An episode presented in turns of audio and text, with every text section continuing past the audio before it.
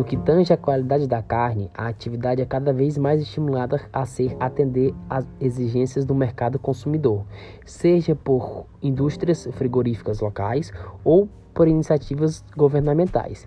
O Pacto Sinal Verde para a Carne de Qualidade e o Programa de Novilho Precoce desenvolvido no estado do Mato Grosso do Sul são exemplos de esforços nesse sentido e que possuem papéis estratégicos.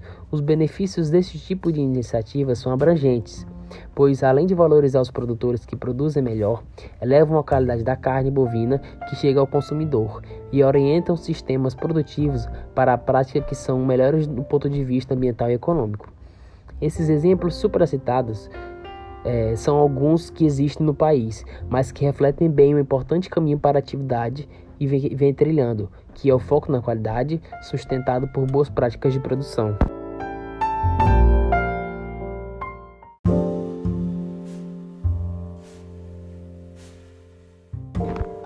Existem alguns fatores que serão, que serão é, desafios para a produção de carne futuramente, que são a energia, a água, o alimento, o ambiente e a pobreza.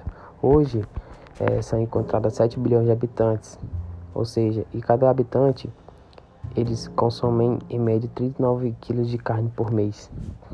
Futuramente, em 2050, foi feito um cálculo e serão encontrados 9,6 bilhões de habitantes, ou seja, 37% a mais do que em 2021.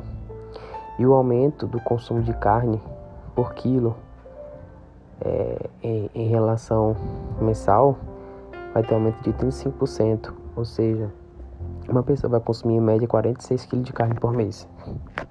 O crescimento e sustentabilidade não são conceitos antagonistas, mas são complementares.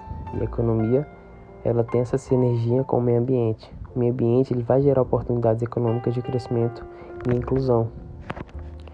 É, a gente pode observar também, pode pontuar que é, o mundo em si vai ter uma redução da expansão horizontal e vai fortalecer a expansão vertical, que é uma expansão eficiente, onde isso observa a questão do pasto, a questão da produção de carne, com maior é, expansão de pasto.